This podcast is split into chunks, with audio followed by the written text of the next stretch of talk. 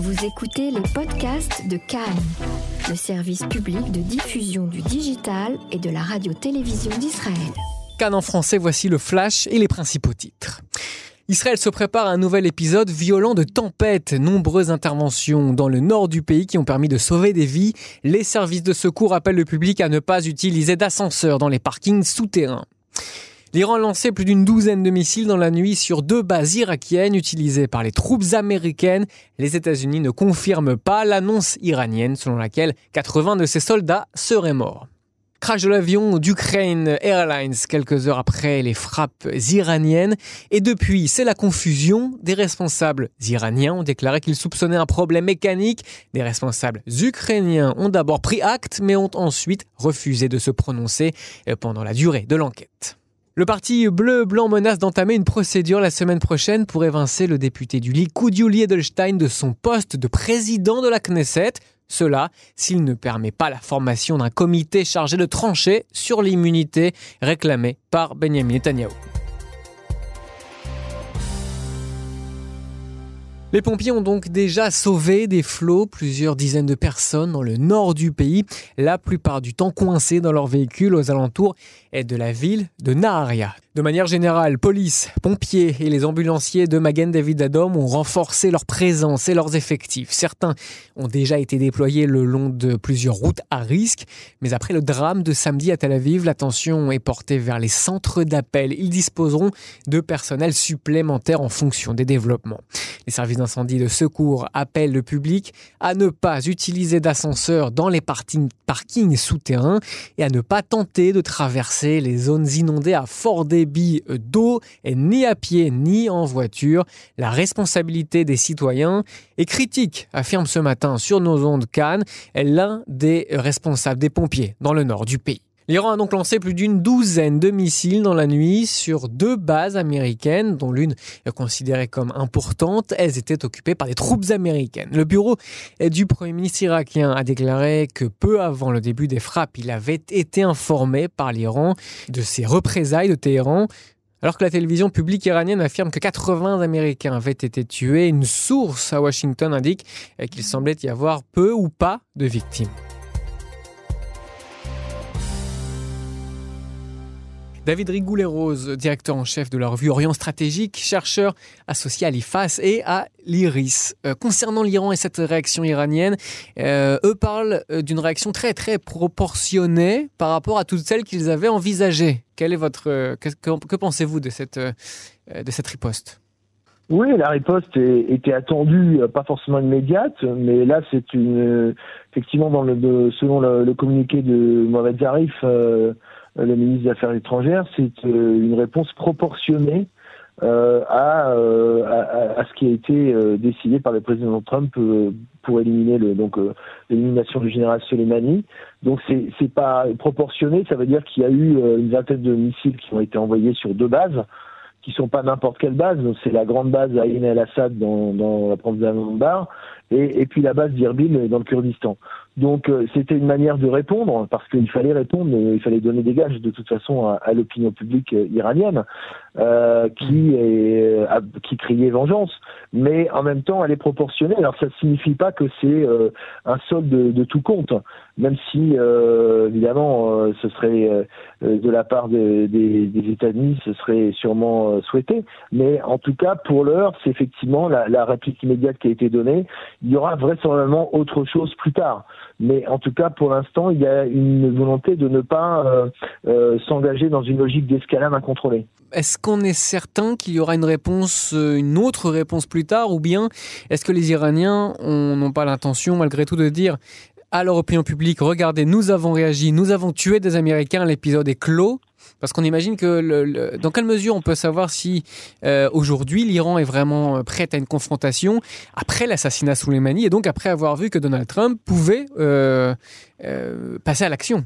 Oui, mais en, en l'état, effectivement, les, Iraniens réagissent toujours à froid de toute façon. Là, il y avait une logique d'affichage hein, de part et d'autre d'ailleurs, parce que le président américain a minimisé.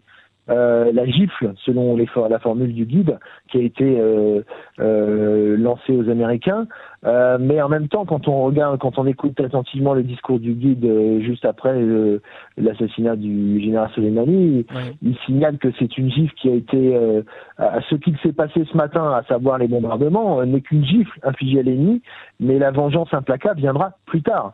Donc il y a à n'en pas douter, ça n'est pas un solde de tout compte, hmm. et donc c'est ce qui suscite beaucoup d'interrogations et d'inquiétudes d'ailleurs, parce hmm. que évidemment, c'est les Américains sont explosés, mais pas seulement les Américains, ce sont les alliés aussi des Américains dans la région, voire au-delà.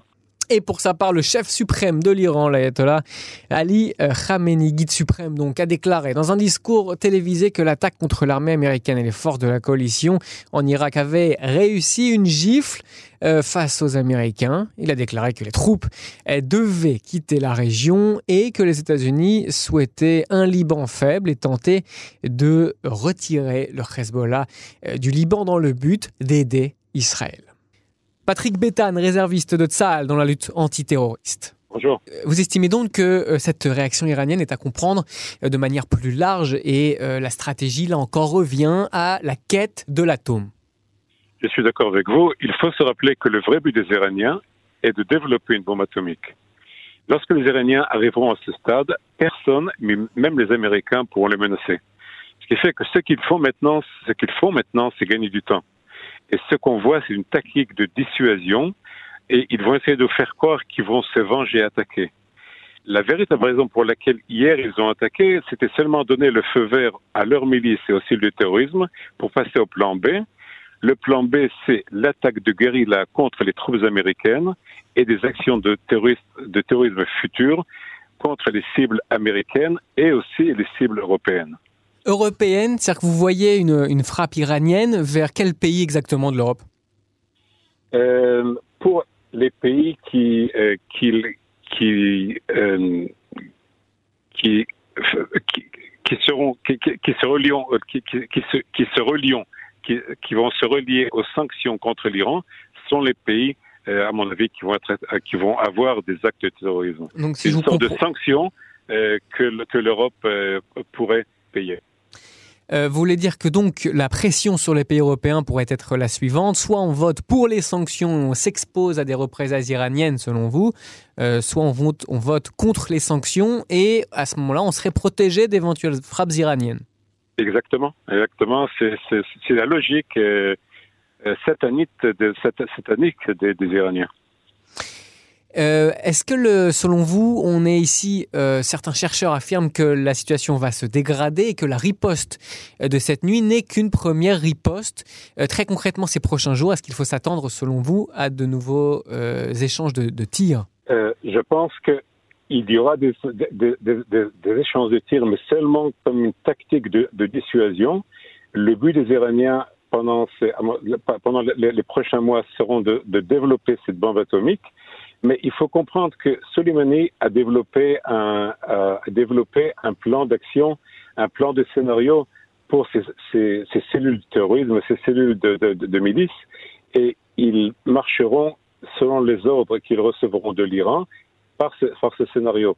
Je ne pense pas que quelqu'un a ce livre de scénario. On peut, on peut, on peut avoir on peut évaluer quelles sont les possibilités, mais il faut être prêt à toute possibilité. Mais à mon avis, ils ne feront rien de, vraiment dangereux pour eux avant qu'ils aient la bombe. Lorsqu'ils auront la bombe, personne, ni, même les Américains, pourront se permettre de les mettre en danger. Et dans ce contexte, confusion autour du crash de l'avion d'Ukraine International Airlines, quelques heures après les frappes iraniennes. Depuis donc, c'est la confusion. Des responsables iraniens euh, ont déclaré qu'ils soupçonnaient un problème mécanique, mais les responsables ukrainiens ont fait volte-face. Dans un premier temps, ils ont pris acte et semblaient avoir accepté les explications iraniennes, mais ensuite, ils ont euh, refusé ces explications et de refusé de se prononcer pendant la durée euh, de l'enquête. De nombreux Canadiens étaient présents à bord du vol et près de 200 personnes au total ont péri dans ce crash.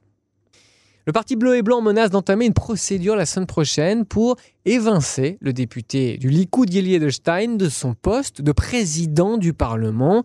et cela s'il ne permet pas euh, la mise en place d'un comité qui est chargé euh, de trancher et d'examiner la demande d'immunité formulée par Benjamin Netanyahu. Un des euh, parlementaires Chaim Katz du Likoud a également déposé une demande d'immunité parlementaire contre de possibles poursuites. Le député bleu et blanc Hauser affirme qu'Edelstein doit comprendre la nécessité de différencier son rôle au service de l'intérêt public et son rôle comme membre d'un parti politique. Il a souligné que la Knesset actuelle doit répondre à la demande d'immunité puisque Netanyahou avait déposé cette demande précisément auprès de cette Knesset.